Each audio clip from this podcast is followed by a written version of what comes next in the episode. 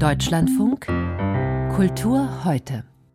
René Polesch hat eine ganz eigene Art von Theater entwickelt. Seine Stücke hat er selbst geschrieben. Eigentlich kam er vom Text und hat den dann aber auch inszeniert.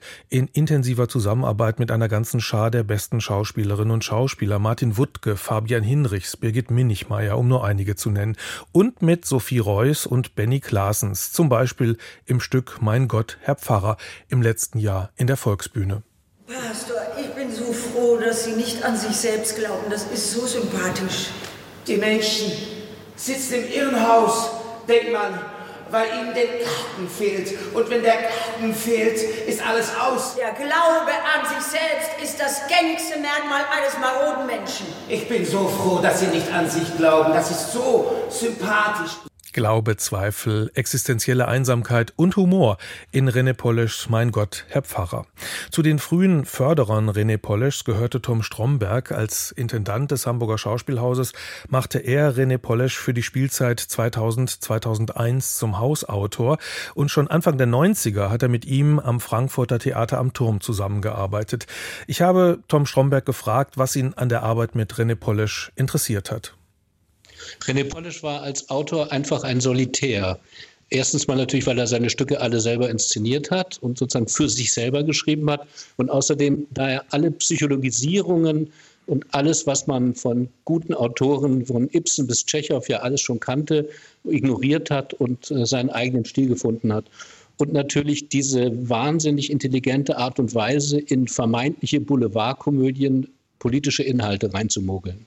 Er hatte immer beide Ebenen, das ganz tiefe intellektuelle Nachdenken übers Leben in unserer Zeit, aber eben auch das Unterschneidende, das Unterhaltende, das Witzige, das Karlauernde. Ja, und äh, ich finde, es fehlt uns ja im deutschen Theaterbetrieb sowieso ein bisschen der Humor, vor allen Dingen auf den Bühnen. Und das hat René natürlich meisterhaft beherrscht dass man bei ihm einfach wirklich lachen konnte über bestimmte Konstellationen und Situationen, aber trotzdem nicht nach Hause ging mit dem Gefühl, eben einem heiteren Theaterabend beigewohnt zu haben, sondern immer auch das Gefühl hatte, ein bisschen was zum Denken war auch dabei. Sie haben die andere Arbeitsweise angesprochen. Mehr als 200 Stücke sind in gut 20 Jahren entstanden.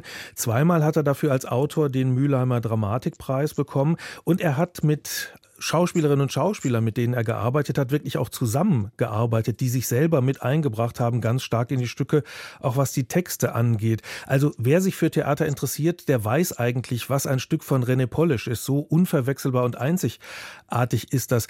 Hat denn dieses andere Arbeiten auch die Techniken des deutschsprachigen Theaters verändert?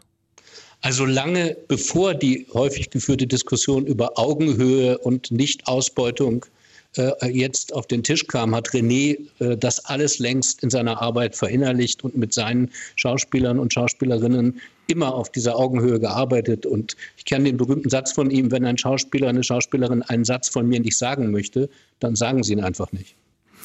Er hat Theater gemacht mit ganzem Herzen, jetzt zuletzt als Intendant der Volksbühne, also auch andere Dinge ermöglicht, nicht nur die eigenen Stücke gemacht. Ähm, wie wichtig war er für die Volksbühne, an der er ja schon vorher gearbeitet hat, als er noch nicht Intendant war, noch unter Frank Kastorf? Also er war natürlich in der Zeit, als er im Prater gearbeitet hat, eine wunderbare Kon Konkurrenz. Die kleine Bühne der Volksbühne, muss man sagen. Genau, aber da war er die wunderbare Konkurrenz für den großen alten Kastorf. Und jetzt, als er die Intendanz übernommen hat, bin ich mir nicht ganz sicher, ob es ihn wirklich glücklich gemacht hat, sich mit vielen kulturpolitischen Entscheidungen und Gelddingen zu beschäftigen. Ich glaube, das Einzige, was ihn wirklich immer interessiert hat, war zu schreiben und mit Schauspielern Schauspielerinnen auf einer Probebühne die Dinge umzusetzen.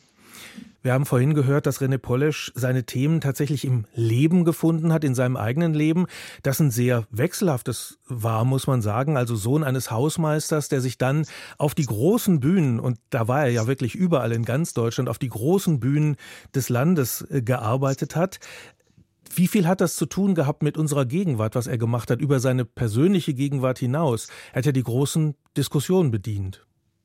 Naja, er hat wahnsinnig viel gelesen, recherchiert, geschaut, äh, nächtelang äh, sich mit Fernsehen, Dokumentationen und Filmen beschäftigt und hat eigentlich überall irgendwas herausgepickt. Und äh, meistens habe ich ihn getroffen, wir sind Nachbarn, witzigerweise auch noch, wir waren Nachbarn leider.